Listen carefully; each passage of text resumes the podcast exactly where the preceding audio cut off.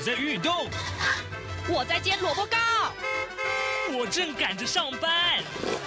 哦，我要赶着去上课啦。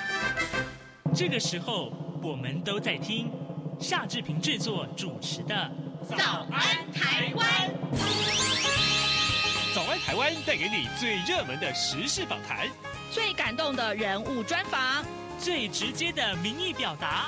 对，让我们一起收听《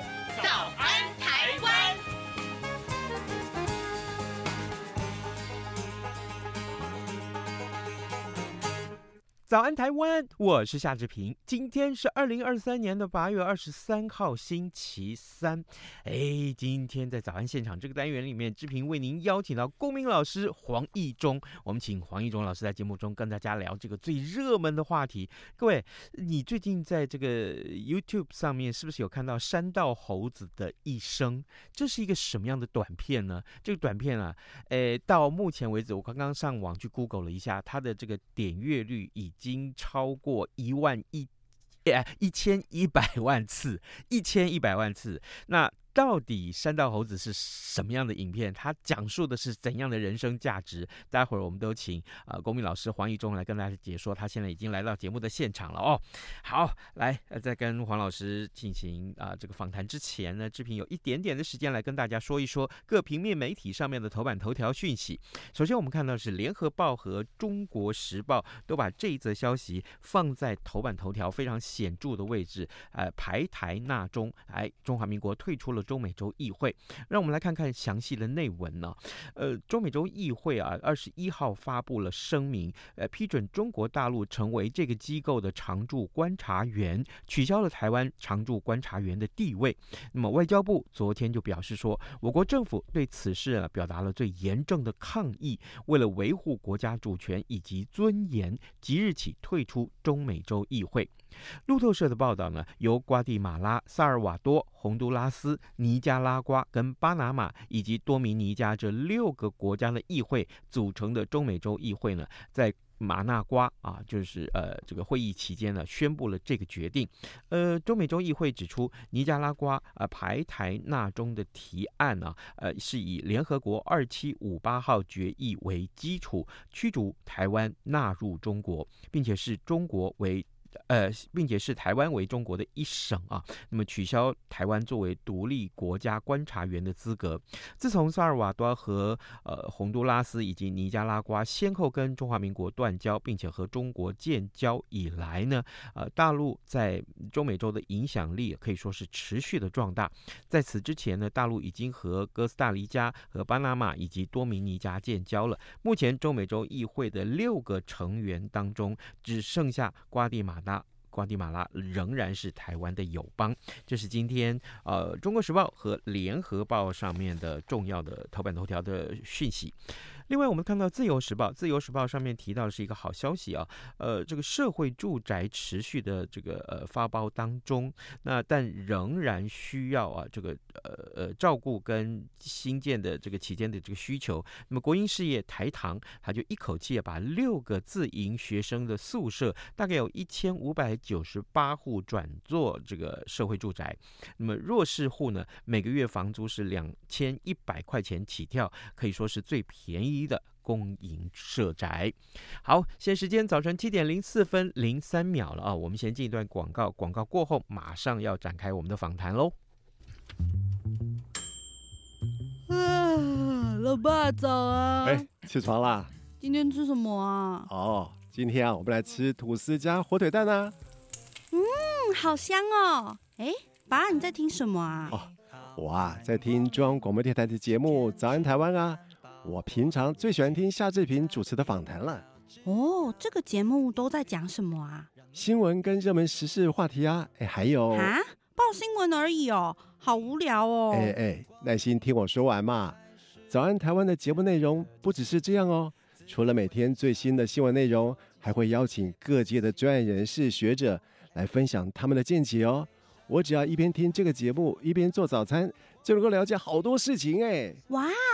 那我也要听，在哪个平台可以听到啊？在每个礼拜一到每个礼拜五的早上七点到七点半，就能够在中央广播电台的官网上面收听到喽。哦，对了，在 Sound On、Spotify 这一些 Podcast 的平台上面也能够听得到哦。哇哦，老爸你很潮哎！对呀，Podcast 上面就能听到，也太方便了吧？哎，什么味道啊？哦，老爸，我的早餐烧焦了啦！早安，台湾，你正吃着什么样的早餐？吐司加火腿蛋，咬一口，然后收听中央广播电台。早安现场。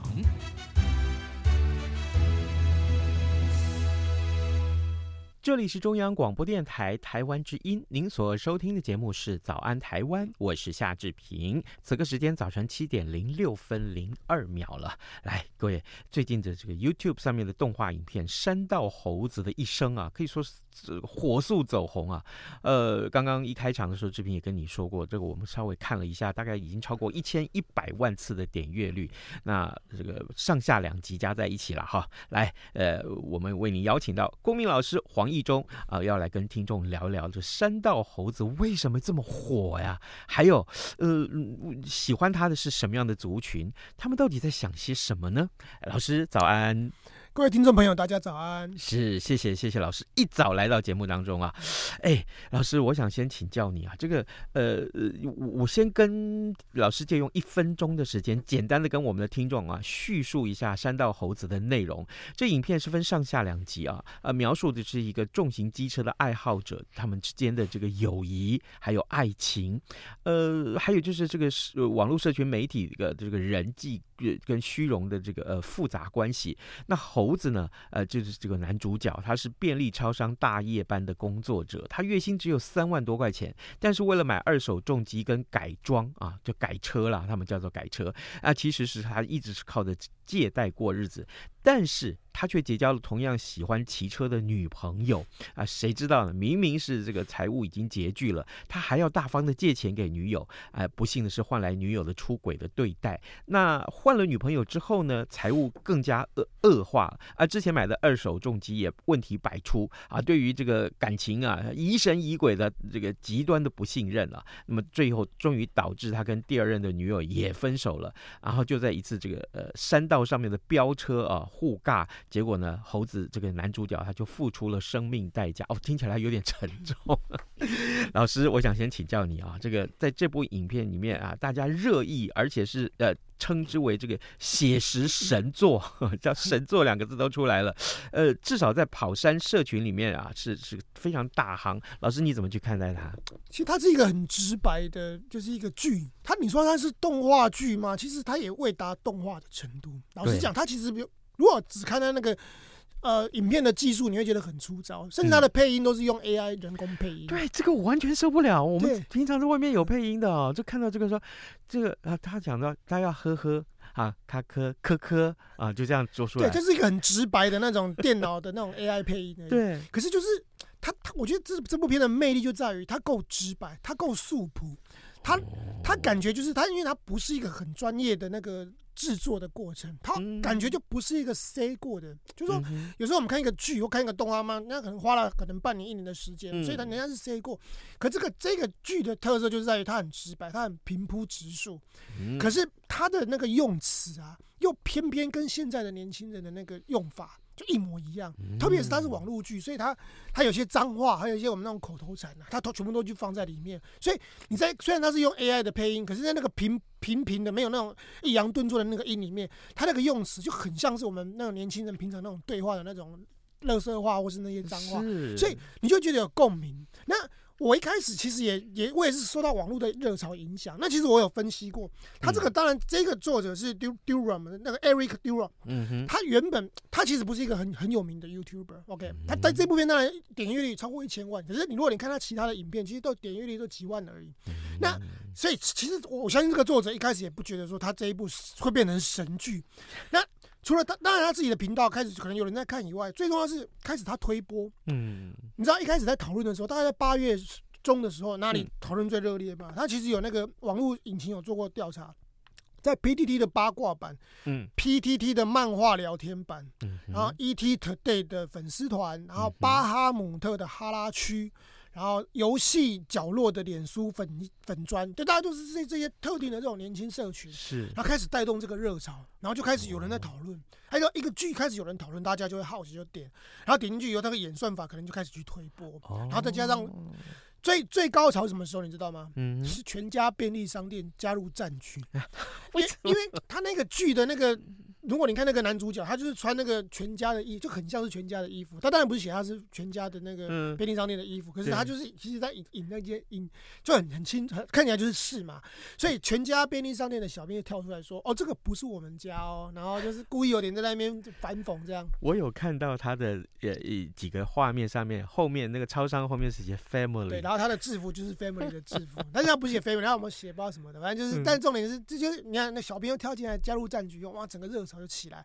那当网络的热潮过了，到到了到了一根高潮以后，电视新闻就追追进来做，那所以就变成是全民。我也是到看到电视新闻追了以后，我才进来看。然后一开始因因为它其实蛮长，它有上集跟下集，对，那全部看完要要一个小时吧。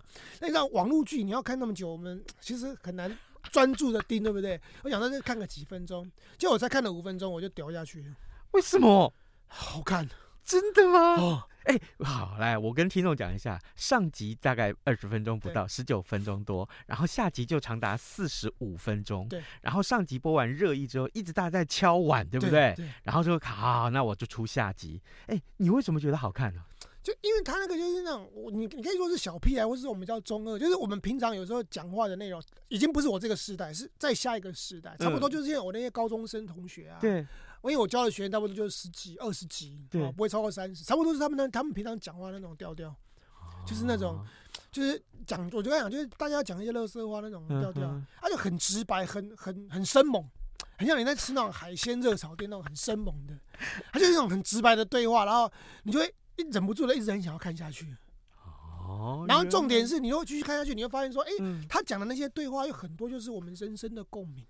我觉得共鸣这个很重要，深深的共鸣，也就是说，剧中这个主人翁他的遭遇，其实发生在很多人身上过。对，他其实就是，其实你可以，我觉得是他题目叫做《山道猴子的一生》嘛。嗯。他一开始用“一生”这个字，就表示他其实是串了他。那其实你看他那个生活，其实你就会觉得有有点感同，甚至你会同一开始你还要甚至有点同情这个三道猴子，因为他其实就是他自己，他自己也讲，他说他就是一个三十七 K 月薪三十七 K 的一个。便利商店的店员，好，然后，然后他也没有什么生平，也没有什么特别的志向，他就是喜欢骑骑重机。他一开始也不是骑重机，一开始是骑一般的白牌的机，然后是。但是技术很好，然后后来是存了一点钱，他想说，那我他去买一台二手的重机，想要，因为他觉得那个过弯骑重机很帅，这样，那是他兴趣嘛。我觉得这个都无可厚非，很好啊。所以他就一开始是贷款买了那个重机，嗯，那只是后来骑了重机以后，开始 po 一些 IG 的照片，哎，吸引到一个他的第一个女朋友，就这样子，后来才开始慢慢的整个掉下去。好像个网红的一生的感觉。对对对对对，原本也其实就是一个平凡的那个店员，然后骑了重机以后开始受到瞩目，然后交了一个其实还蛮漂亮的女朋友，然后再开始。当然，可是问题就是他这个女朋友，因为就有也想要，因为他女朋友是重机的爱好者，然后就是要女女女朋友一开始也不是骑重机，然后后来看到骑重机很帅，所以他也想要骑，然后他就借。借钱给他女朋友去买重机，好，这个真的存在了很多价值的探讨啊。这个戏，哎，呃，各位听众，今天早上之平为您邀请到公民老师黄义中，他亲自来到了节目的现场，跟大家来一块聊这个最目前啊可以说是最热门的话题——山道猴子的一生。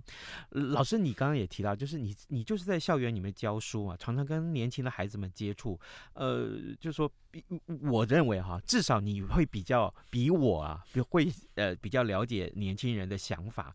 那《山道猴子》里面探讨了很多的人生的价值，比如说，刚刚老师有提到。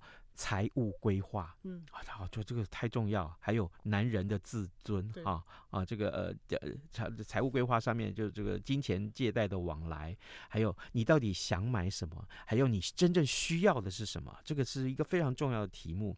然后呢，啊，刚刚我们提到这个呃感情的价值啊，直男的思维，男人的自尊，啊，女朋友是不是你的近缘？对对对，对不对啊？你别人都不能碰她哦，啊啊，女朋友的话，呃，这个。呃，在这这就是说，真的就是我你你也提到了这个在社群平台上面，某些特定的社群平台上面，它特别引人注目。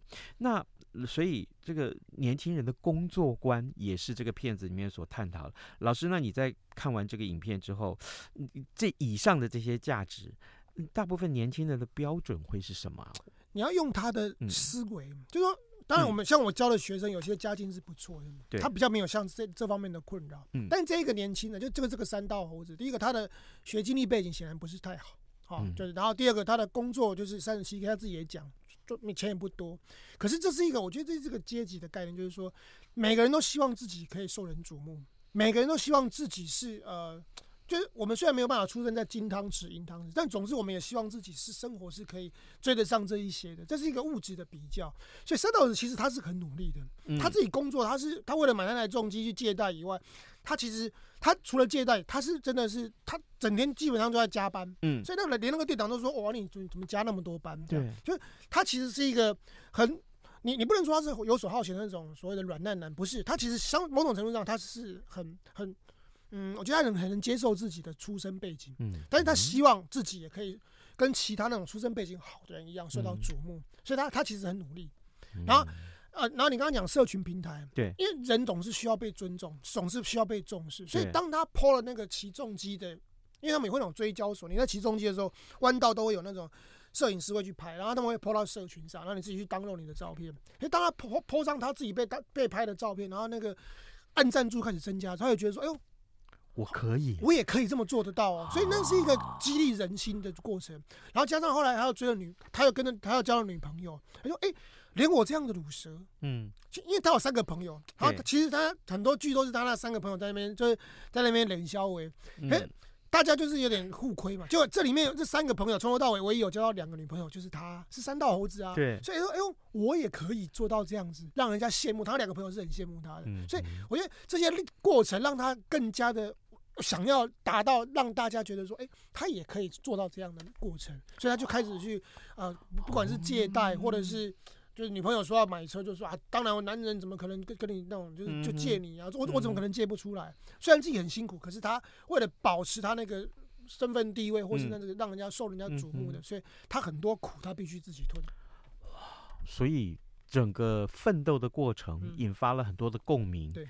有得到了认同，一个小人物想要往上爬，嗯、我们都是小人物，我们都希望得到瞩目，嗯、我们都希望可以得到这些尊荣。所以这个小人物，他靠他自己不断的加班加班，他他甚至他，你看他他也都不吃，他他赚的钱他也都不不拿去吃喝的，嗯嗯嗯，他他都吃便利商店剩下那些便当而已，对对对。但是他在对女朋友这一块，他是愿意大方的。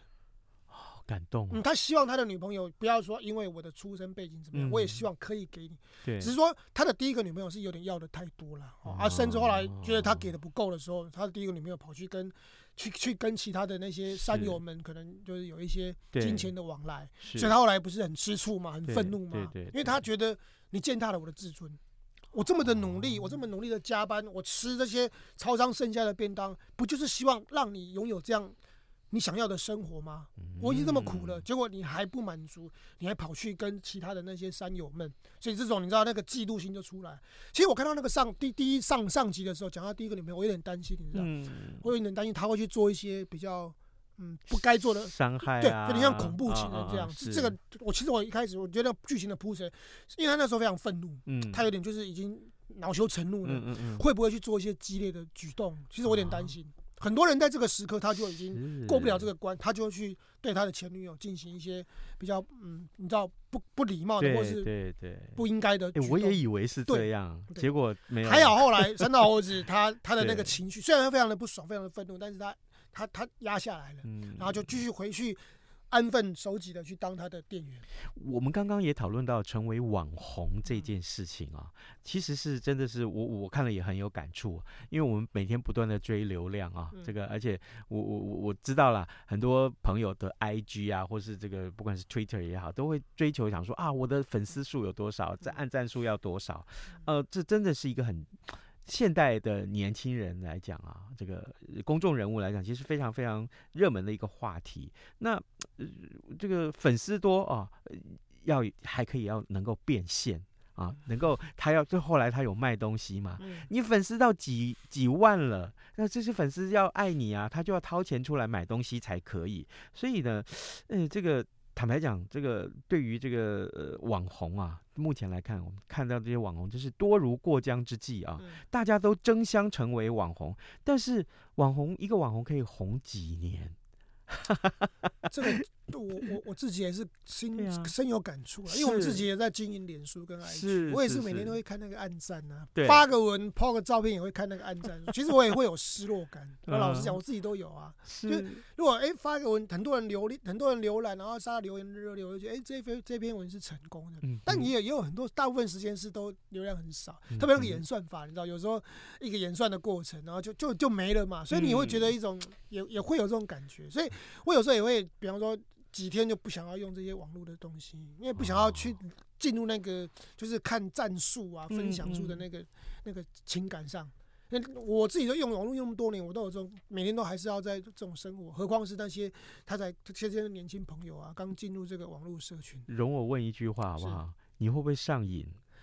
会啊，哈，会啊，好像这是一条不归路。你就今天这个，你知道我当我之前有一次脸书跟 IG 账号被盗的时候，啊，对，我也是真的被盗，嗯，那几万的通通都不见了，我我紧张到不像话哎、我很担心说是不是从此，因为当这个你说有人就说，那你重新注册一个新的账号就好，对我当然可以重新注册一个新的账号，可是这个 IG 跟这个脸书带跟着我可能七八年这些过程，嗯，我其实我的形象是在上面建立的，没有了这个东西，对我来讲，我觉得我自己什么都不是，我觉得 nothing，啊，所以我那时候是非常的慌乱，就是难怪。那这个戏你现在看到当然是感触良多。对对对。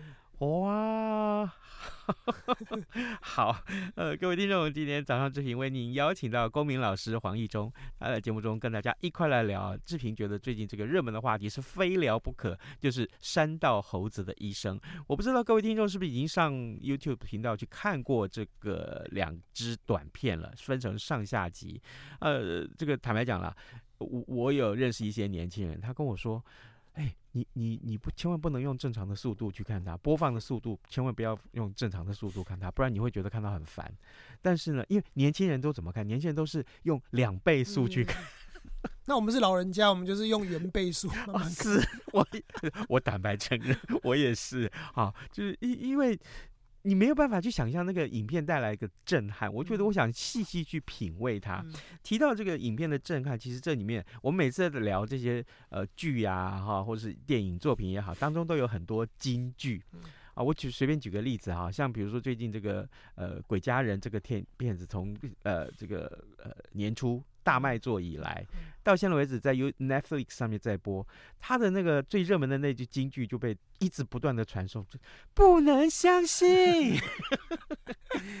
同样，山道猴子也有很多金句啊啊，比如说，哎，连我自己都怕哈啊，还有那些那那些重击都是以自以为高人一等，他性能再好，没技术也是个渣。嗯、我必须说，这个在这个电影里面，对于呃这个山道的，就是在飙车族，我们不能哎不能讲飙车哈、哦，就是骑车族、重机爱好者来讲，这对他们来讲真的是非常重要的一个管道。呃，老师，我想请教你，那你看完这个片子，你有没有对哪一句台词是印象特别特别深刻？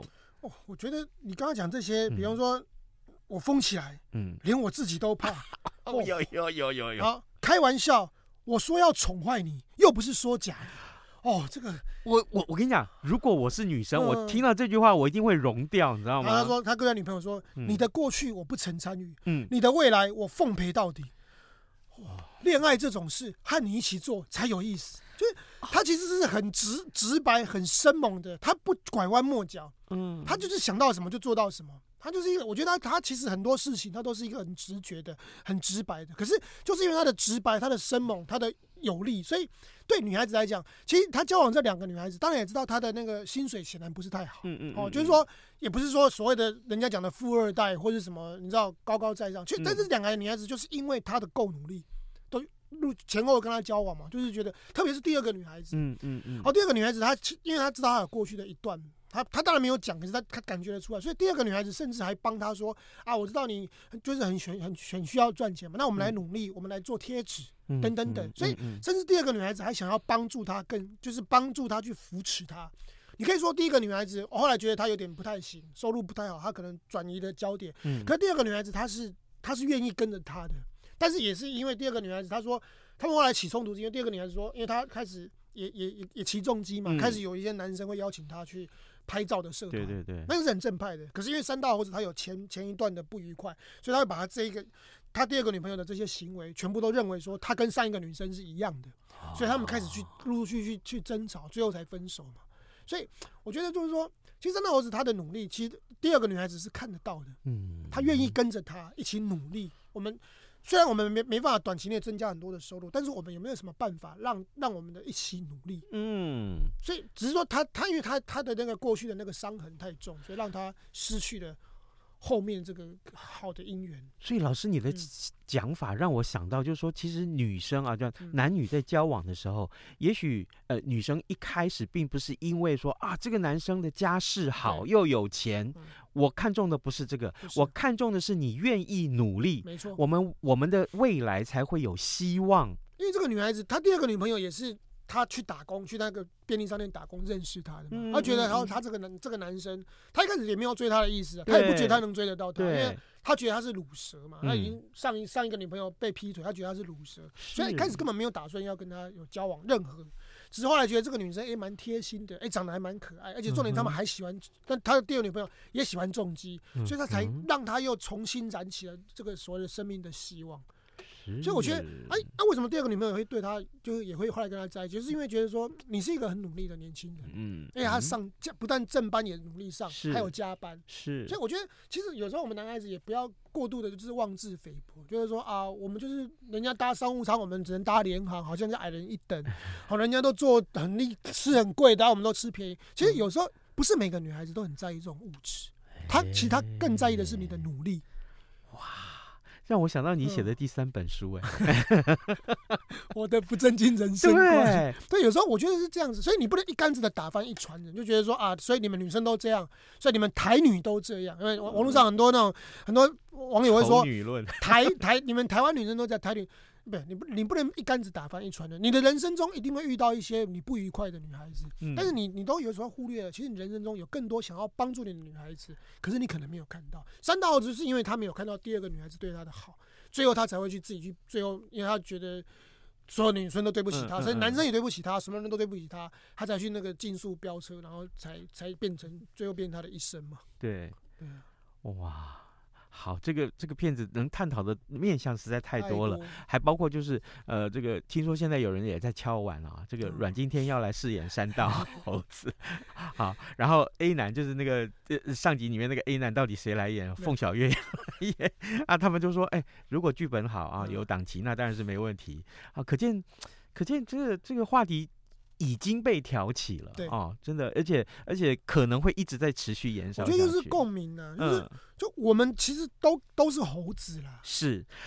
啊！你这句话讲的太好了。对，你在那边看他是猴子那个，其实有时候我们自己就是猴子。我们的人生不就是这样一个平铺直述的人生？我们也不是什么富二代，我们也不是什么学经历多好的，我们就是一个这个社会的小小螺丝钉。然后这个小小螺丝钉也希望有一天受到瞩目，也希望有一天能跟心爱的女孩子。